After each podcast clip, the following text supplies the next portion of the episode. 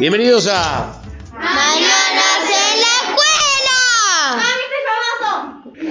Tenemos dos programas que nos quedaron por grabar esta temporada, que son los de Manolo y el de Sol. Pero bueno, vamos a empezar con el de Manolo. Adelante.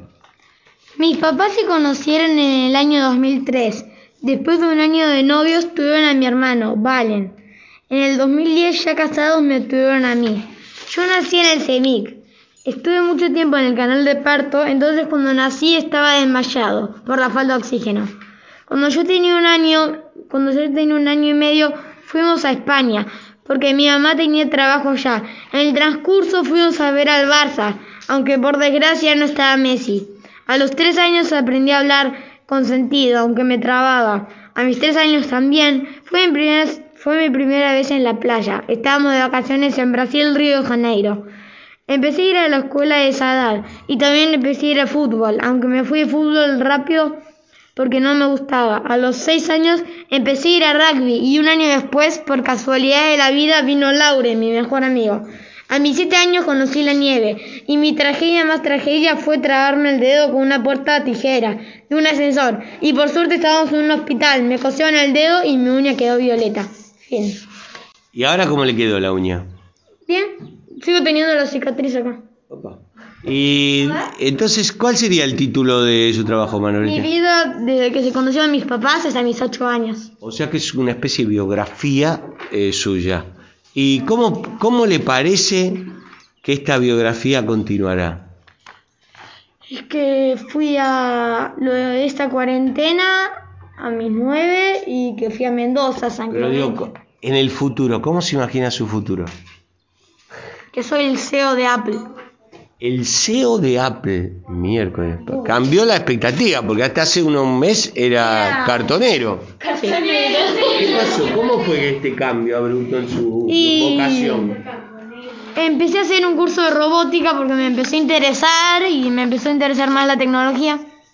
Muy bien, entonces miren cómo en dos semanas, tres, se puede cambiar el objetivo de la vida, de cartonero a eh, CEO de Apple. Así- Anótense, moraleja, anótense en un curso de robótica que les va a ampliar absolutamente las expectativas. Bueno, muchas gracias. Ahora vamos a escuchar la sol. Este es el nacimiento de mi hermana. Un día nació mi hermanita, llamada Aymara.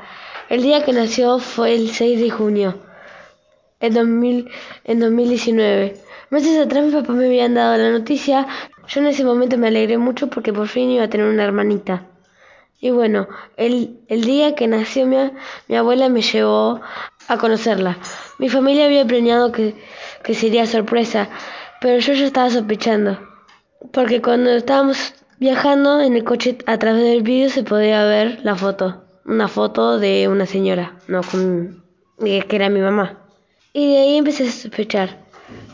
Ya de grande, lo primero que dijo fue mamá, porque mi mamá todos los días le, repetía, soy mamá, soy mamá. En 2020 cumplió un año.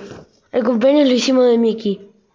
Un día mi hermanita tuvo que vivir con mi mamá un, un aislamiento, porque mi mamá tenía síntomas de COVID. Ya cambiando de tema, en 2021 cumplió dos años. El cumpleaños lo tuvimos que hacer de Pepa, ¿no?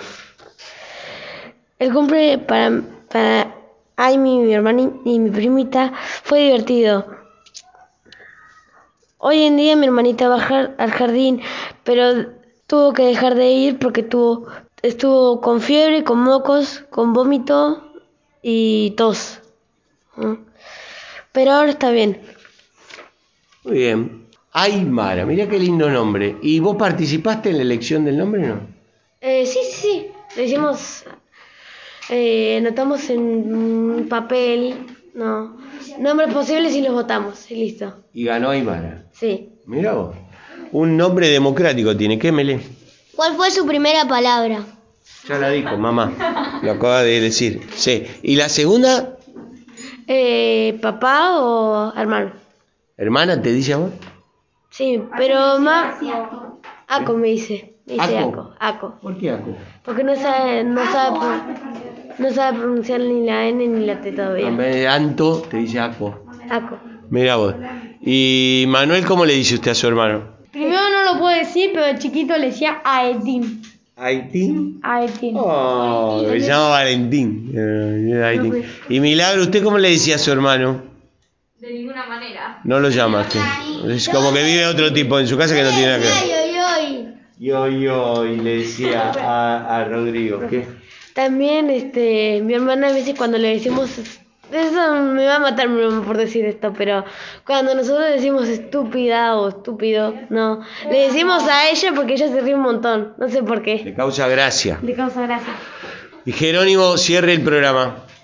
Eh, Ana, una pregunta. Sí. ¿Cuál? Eh, tu hermanita, cuando va- fue creciendo, ¿qué, ¿qué otra cosa aprendió? O sea, ¿qué otra palabra supo decir?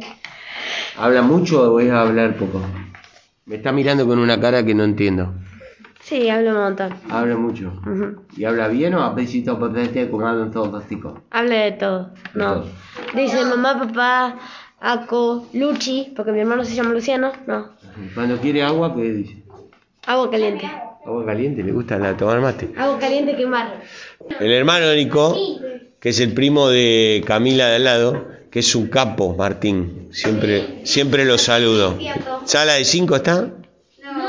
De cuatro, pero parece un señor, parece. Con ese flequillo stone que tiene. Sí.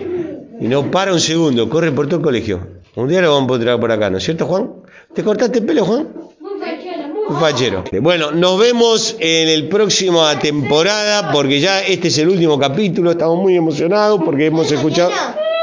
No, porque hemos escuchado grandes historias familiares, algunas de abuelos, algunas de hermanos, algunas de padres, o unas de, algunas de viajes, muchas de mascotas, porque en la vida, si hay algo importante, son los abuelos, los hermanos, los padres, los viajes y las mascotas.